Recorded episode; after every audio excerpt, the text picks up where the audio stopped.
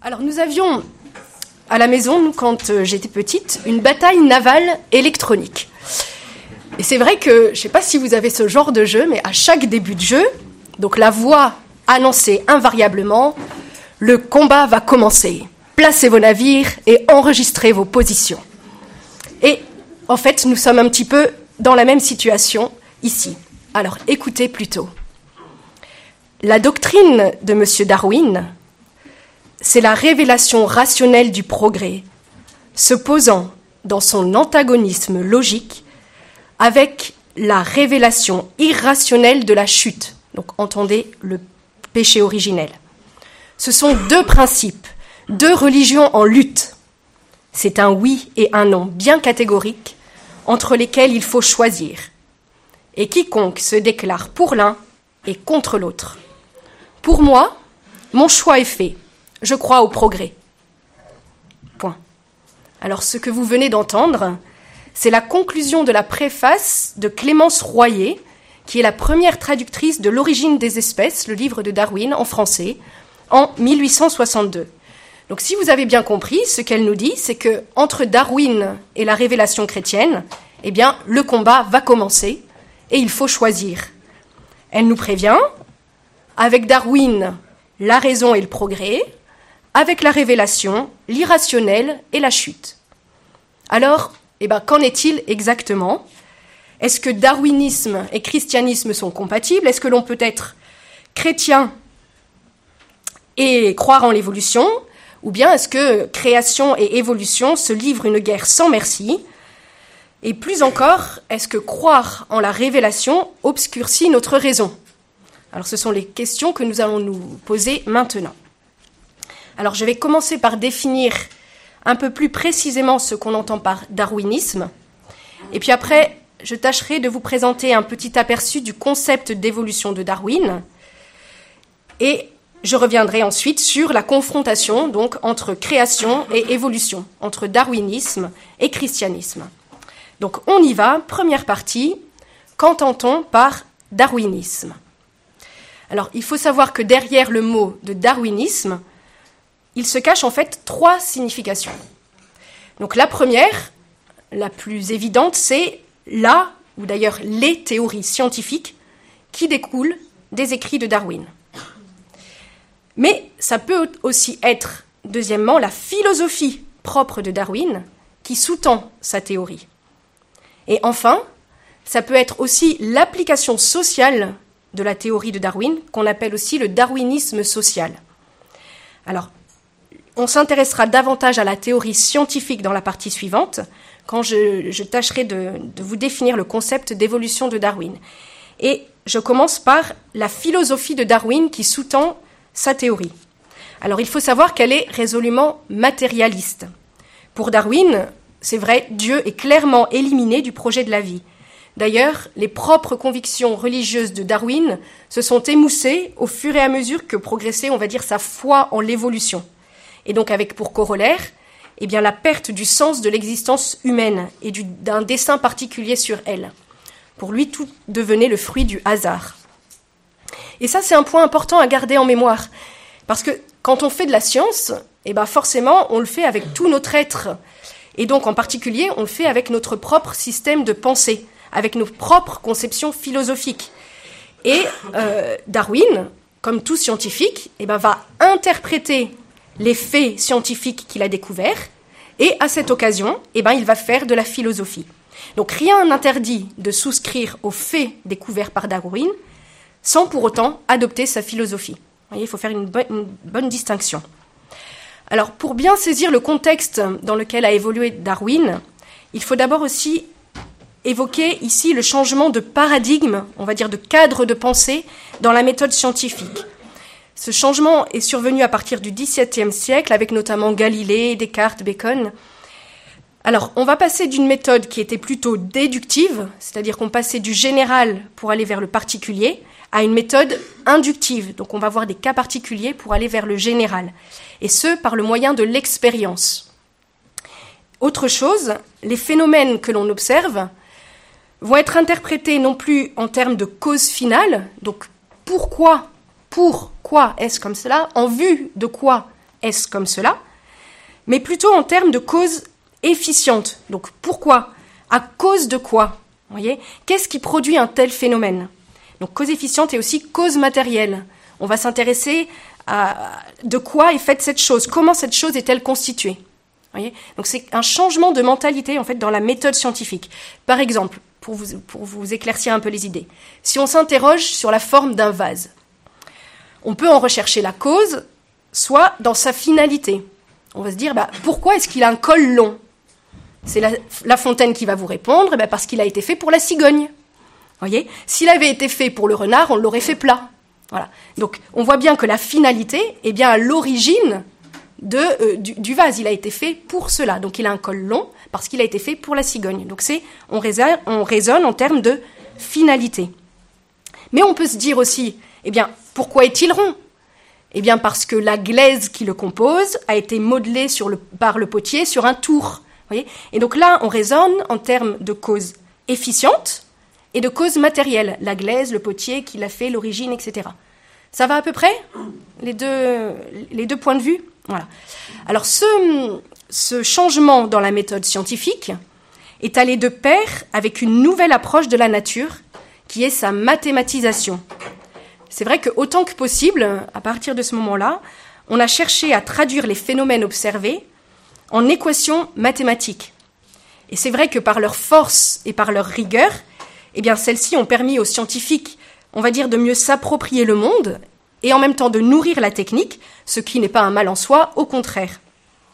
Mais ce qu'il faut voir, c'est que l'hypothèse sous-jacente à cette nouvelle méthode, eh c'est bien souvent que l'univers est un système fermé, dans lequel eh tous les phénomènes que l'on va observer sont ou seront un jour explicables par les processus en action, donc fondamentalement par les lois de la physique et de la biologie, de la chimie.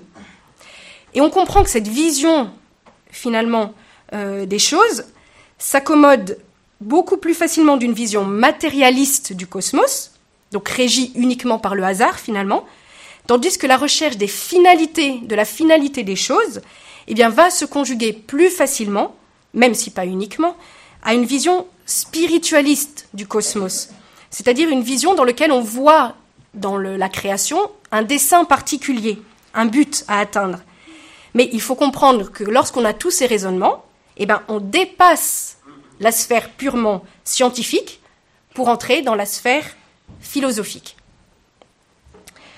Donc maintenant, le principe de l'évolution de Darwin peut être compris comme l'application de la méthode des recherches des causes matérielles et efficientes au monde biologique. En fait, la question qui se pose, c'est la recherche de l'origine, de la cause matérielle du vivant, et cela indépendamment de sa finalité. On ne recherche pas si le vivant va, vers quelque chose, mais on recherche pourquoi il est là comme cela.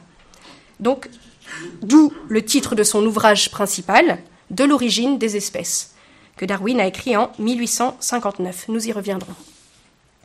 Donc d'un point de vue philosophique, le point de vue de Darwin est, comme nous l'avons dit, purement matérialiste. Pour lui, tout le vivant trouve son origine dans la matière, et comme l'exprimera plus tard Jacques Monod, le hasard seul est à la source de toute nouveauté, de toute création dans la biosphère, le hasard pur, le seul hasard, liberté absolue mais aveugle, est à la racine même du prodigieux édifice de l'évolution. Et donc on comprend qu'en ce sens, ben, les théories de Darwin ont, selon les mots de Michael Danton, brisé le lien entre Dieu et l'homme, qui se retrouve comme lâché à la dérive dans un cosmos sans projet. Voyez, on a coupé avec les théories de Darwin, avec cette idée d'un dessin dans l'univers. Donc ça, c'était pour vous présenter un petit peu la philosophie qui sous-tend la théorie de Darwin. Maintenant, je vais dire un petit mot sur le darwinisme social. Qu'est-ce que c'est? Alors, il faut savoir que le contexte dans lequel est arrivée la théorie de Darwin a aussi contribué à son succès. À ce moment-là, on croyait beaucoup, effectivement, à l'inéluctabilité du progrès humain. C'est-à-dire, on croyait qu'on allait aller de progrès en progrès sans jamais s'arrêter. Et aussi en la perfectibilité de l'homme. Donc, en fait, c'est ce qui va donner naissance après à tout le transhumanisme. Vous voyez, on va pouvoir améliorer l'homme. Et donc, eh ben, on a eu vite fait de faire l'analogie entre la sélection naturelle, qui était vue comme la force motrice de l'évolution, et l'esprit de compétition, qui a été vu comme la force motrice du progrès économique et social. Et donc le darwinisme social, c'est ça, c'est une vision de la société fondée sur la lutte et la concurrence. Alors, peut-on comparer le darwinisme social à un eugénisme? Non. Parce qu'il subsiste tout de même une différence majeure entre les deux. Donc les partisans du darwinisme social sont des libéraux qui prônent, on va dire, le laisser-faire.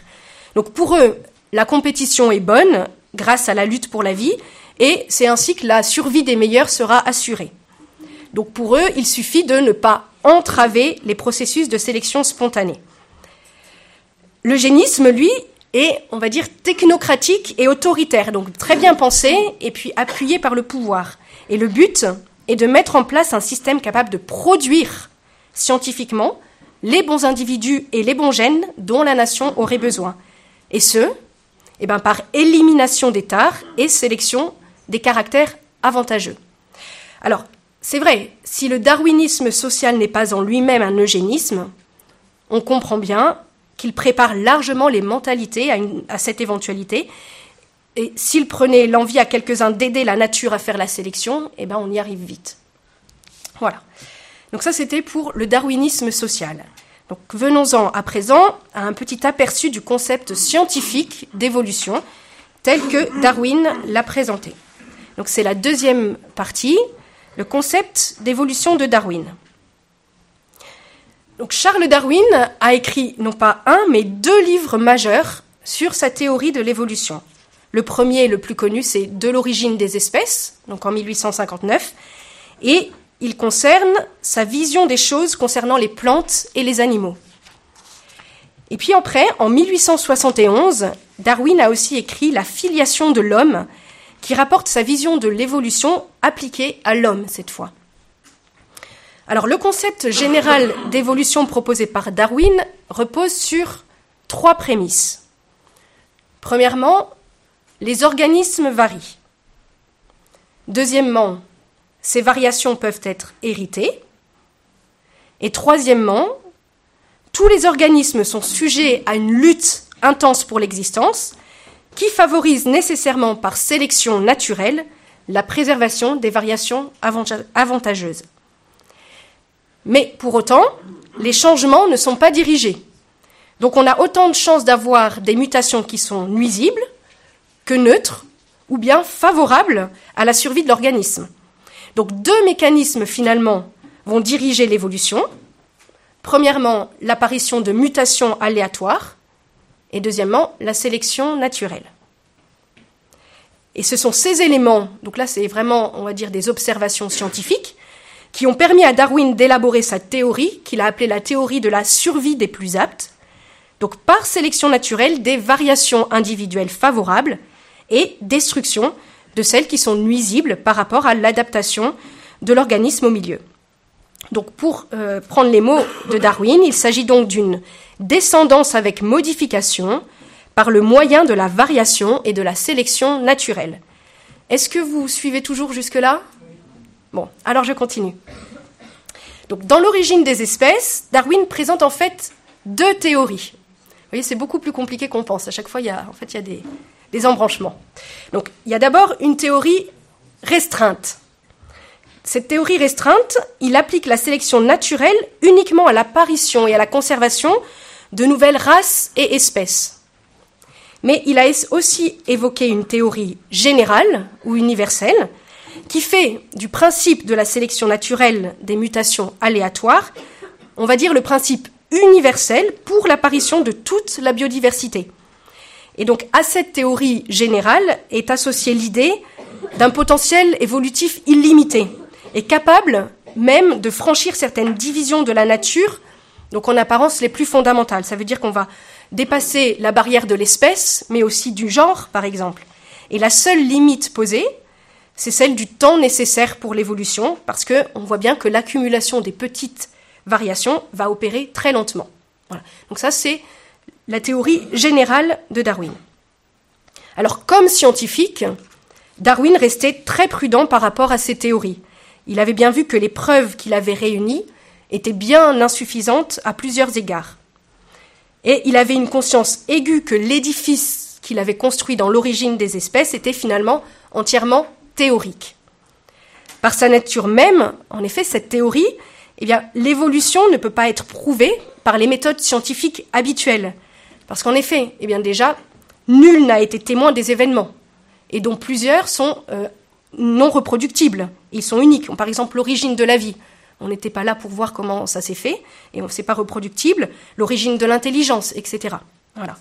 Et donc, pour démontrer cette théorie, il faudrait ou bien trouver une séquence parfaite de formes intermédiaires fonctionnelles, qui permettent de reconstituer le passage d'un individu A à un individu B, donc avec beaucoup de détails forcément, ou bien euh, il faudrait reconstituer de manière hypothétique, si on ne les retrouve pas, la séquence des événements qui mènent toujours de cet individu A à cet individu B, mais du coup de manière très détaillée pour voir comment l'évolution euh, pourrait les avoir produits, et ceci c'est extrêmement compliqué. On n'y arrive pas, euh, vraiment.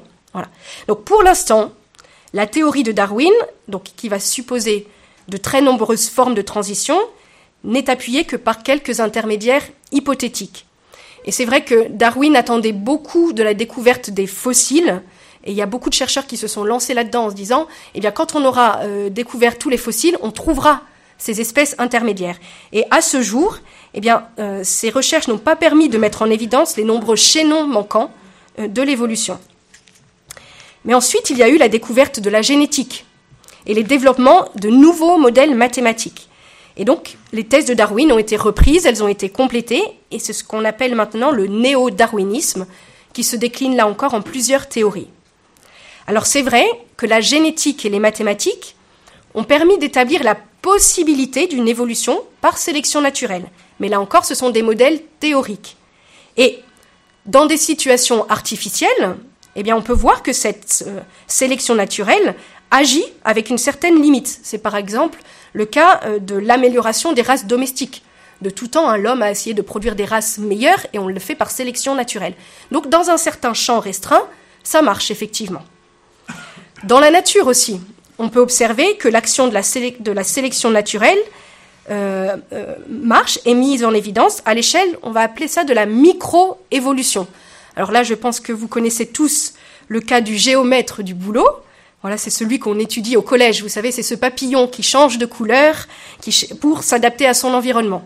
Donc voilà, donc c'est un des cas où on voit qu'effectivement, de manière restreinte, ça fonctionne. Et il existe aussi certains cas de spéciation, donc ça veut dire de passage d'une espèce à une autre, qui euh, pourrait aller dans le sens de la théorie de l'évolution. C'est le cas, par exemple, on a trouvé des goélands il y a des goélands argentés et des goélands bruns. Et en fait, on trouve, quand on se on se déplace d'est en ouest, on trouve l'un et l'autre, et entre les deux, une espèce intermédiaire. Voyez? Mais ça fait bien des espèces distinctes. Donc là, on se dit, eh bien, effectivement, il y a un mécanisme d'évolution possible. Et puis, je pourrais vous parler plus spécifiquement des drosophiles, mais j'ai pas beaucoup de temps. Donc là aussi, ça marche. voilà. Donc, euh, dans le cas de la microévolution, voyez, c'est vrai, les, théories de Darwin peuvent s'appliquer. Mais cette théorie reste à prouver dans le cas de la macroévolution. Euh, voilà. Donc, il faut voir que pour l'instant, quand on applique euh, la théorie générale de Darwin, si on, supporte cette théorie, eh bien, on n'a aucune preuve et ça ne semble pas même être une démarche valable. Pourquoi? Quand on, parle de macroévolution, ça veut dire qu'on considère que c'est par la sélection naturelle qu'on va passer d'une espèce, voire même d'un genre à l'autre. Voilà.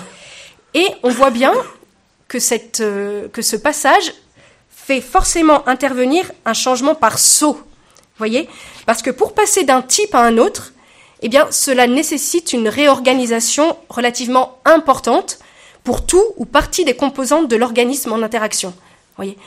Et de plus, il faut bien constater l'existence d'espèces distinctes qui subsistent et non pas des espèces qui sont constamment en voie d'évolution.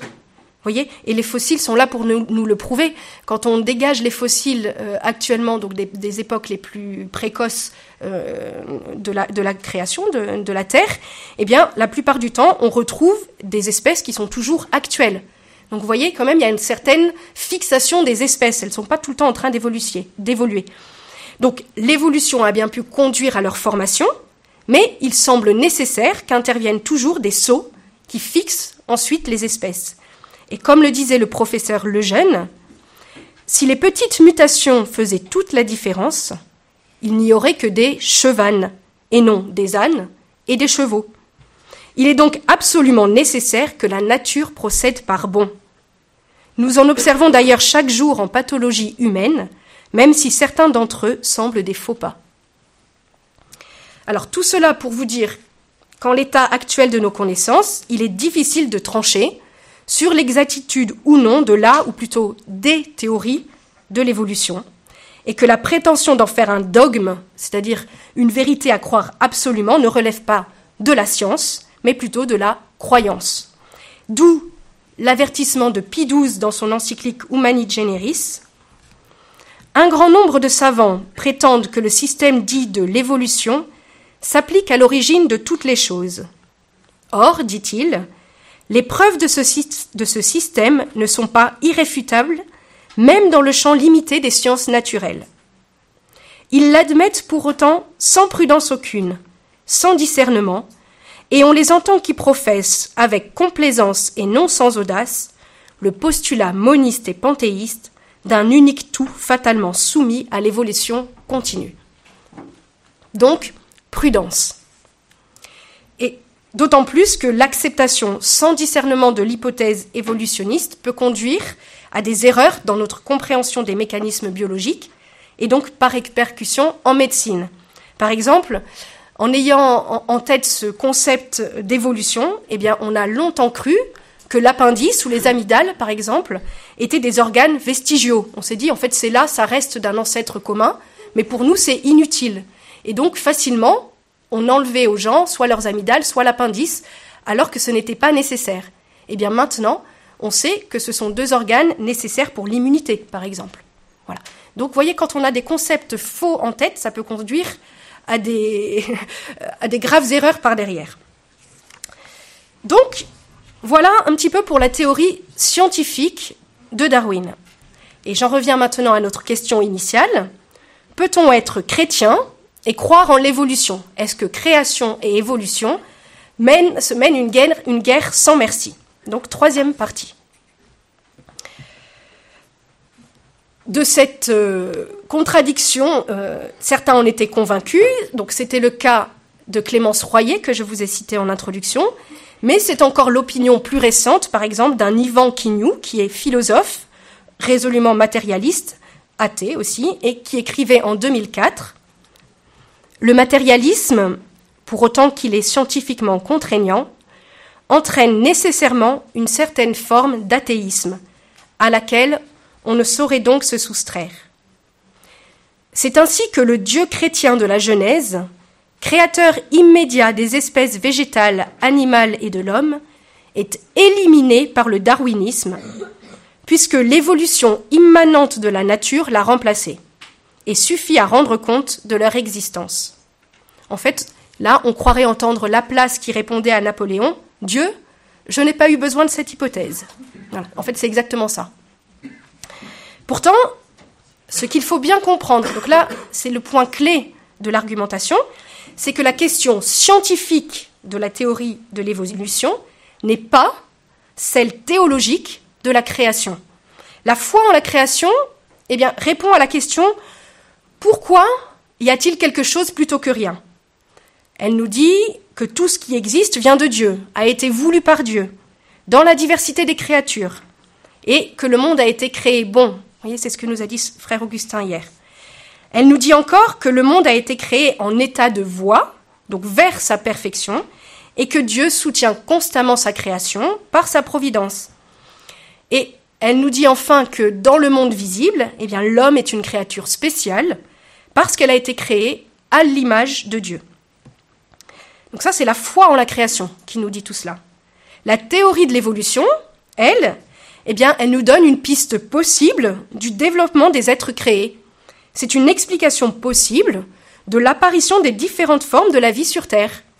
C'est, on suppose que toutes sont liées les unes aux autres. Donc la théorie de l'évolution ne s'intéresse pas à la question de l'existence en tant que telle. En fait, elle présuppose l'existence de quelque chose et elle cherche à déterminer les causes physiques de son développement. Donc comme on le voit clairement, les deux plans ne sont pas incompatibles. Ils ne se situent simplement pas sur le même niveau. Et ça, c'était déjà l'opinion d'un Saint John Henry Newman, qui écrivait au, moment des faits au chanoine Walker, donc à propos d'une critique qui avait été faite très sévère sur la théorie de Darwin. Et John Henry Newman écrivait Je ne crains pas la théorie autant qu'il semble le faire. Il ne me semble pas que la création soit niée, parce que le Créateur, il y a des millions d'années, a donné des lois à la matière. Et le catéchisme de l'Église catholique résume ainsi la situation. vous trouverez ça au numéro 283 et suivant. La question des origines du monde et de l'homme fait l'objet de nombreuses recherches scientifiques qui ont magnifiquement enrichi nos connaissances sur l'âge et les dimensions du cosmos, le devenir des formes vivantes, l'apparition de l'homme. Le grand intérêt réservé à ces recherches est fortement stimulé par une question d'un autre ordre et qui dépasse le domaine propre des sciences naturelles. Il ne s'agit pas seulement de savoir quand et comment a surgi matériellement le cosmos, ni quand l'homme est apparu, mais plutôt de découvrir quel est le sens d'une telle origine. Si elle est gouvernée par le hasard, un destin aveugle, une nécessité anonyme, ou bien par un être transcendant, intelligent et bon appelé Dieu. Et si le monde provient de la sagesse et de la bonté de Dieu, pourquoi le mal? D'où vient-il? Qui en est responsable? Y en a-t-il une libération possible? L'intelligence humaine peut certes déjà trouver une réponse à la question des origines, mais, cette connaissance est souvent obscurcie et défigurée par l'erreur. C'est pourquoi la foi vient confirmer et éclairer la raison, dans la juste intelligence de cette vérité. Point. Autre témoignage, Jean-Paul II, s'adressant aux membres de l'Académie des sciences en octobre 1996, leur disait Je me réjouis du premier thème que vous avez choisi, celui de l'origine de la vie et de l'évolution, un thème essentiel qui intéresse vivement l'Église, puisque la révélation contient, de son côté, des enseignements concernant la nature et les origines de l'homme.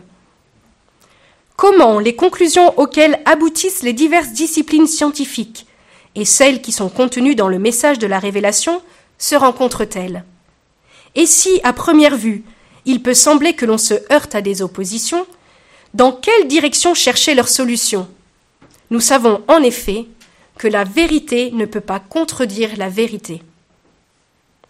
Dans son encyclique Humani Generis, mon prédécesseur Pie XII avait déjà affirmé qu'il n'y avait pas opposition entre l'évolution et la doctrine de la foi sur l'homme et sur sa vocation, à condition de ne pas perdre de vue quelques points fermes.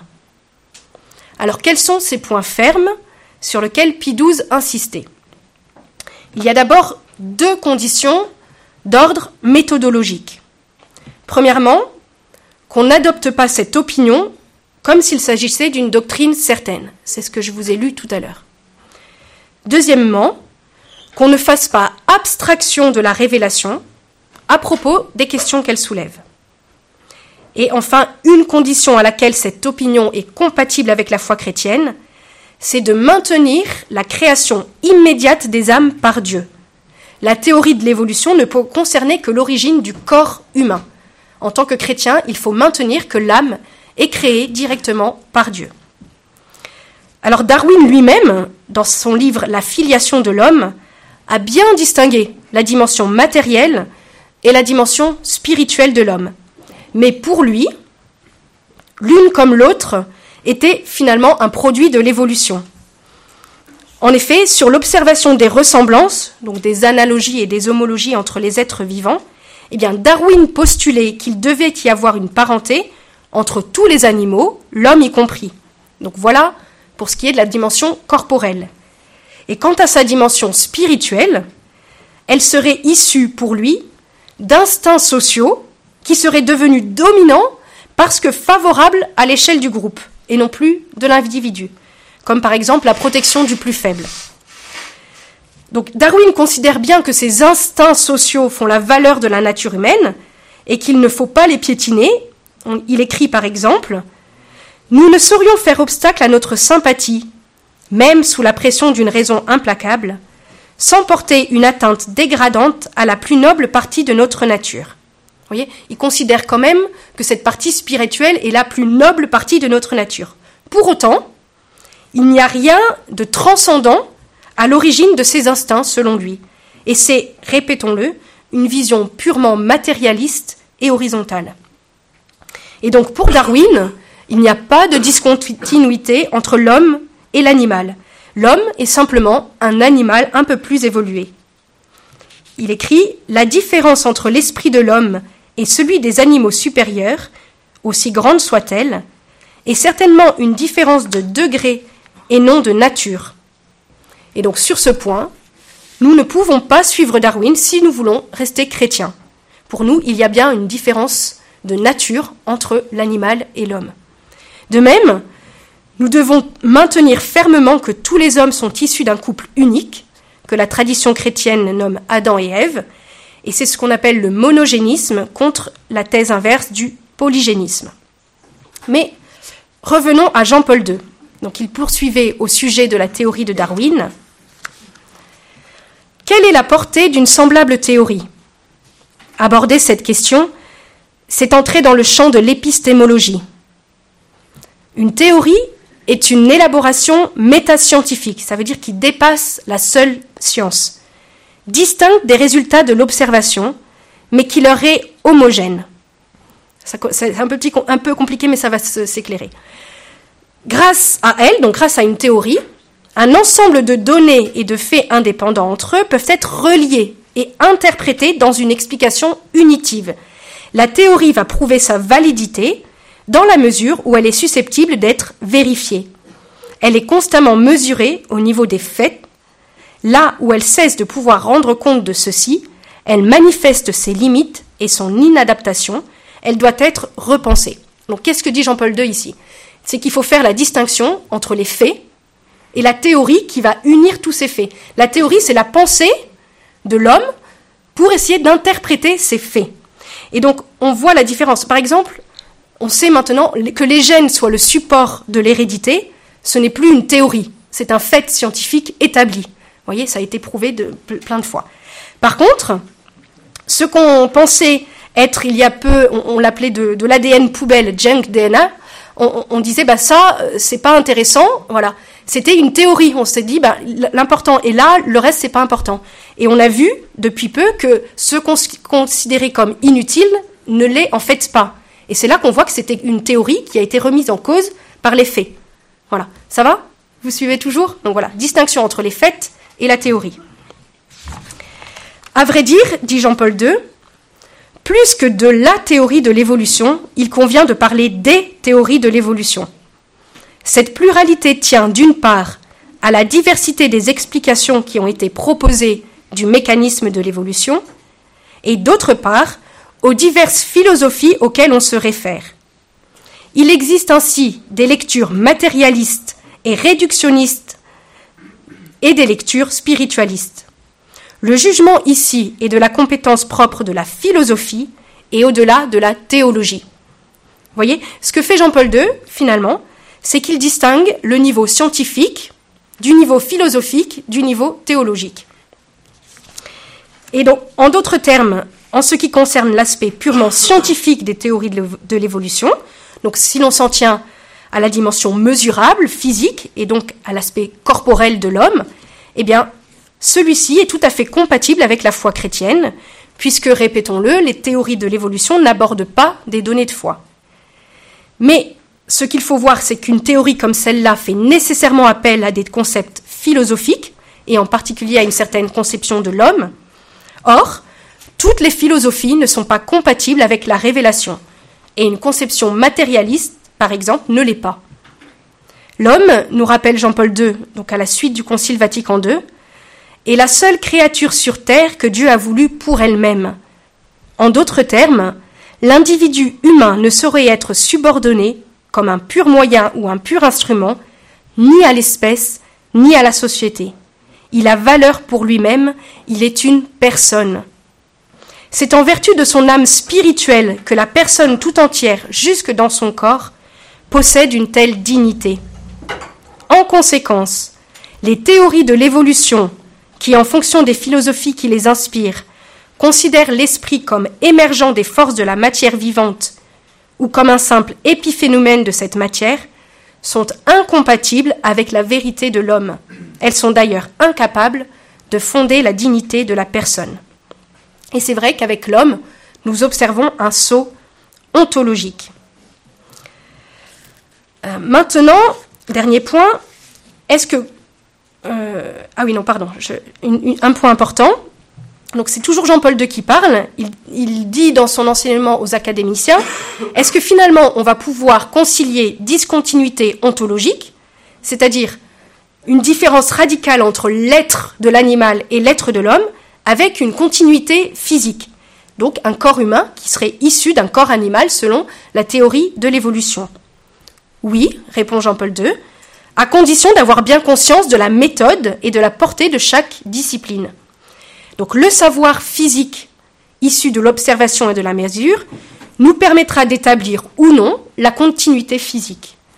Le savoir métaphysique issu de la réflexion philosophique établira la discontinuité ontologique de nature entre l'homme et l'animal, et enfin le savoir théologique va dégager, les savoirs va dégager le sens ultime de, de l'homme selon les desseins du Créateur. Alors voilà, donc maintenant, dernier point, est-ce que croire en la révélation obscurcit notre raison?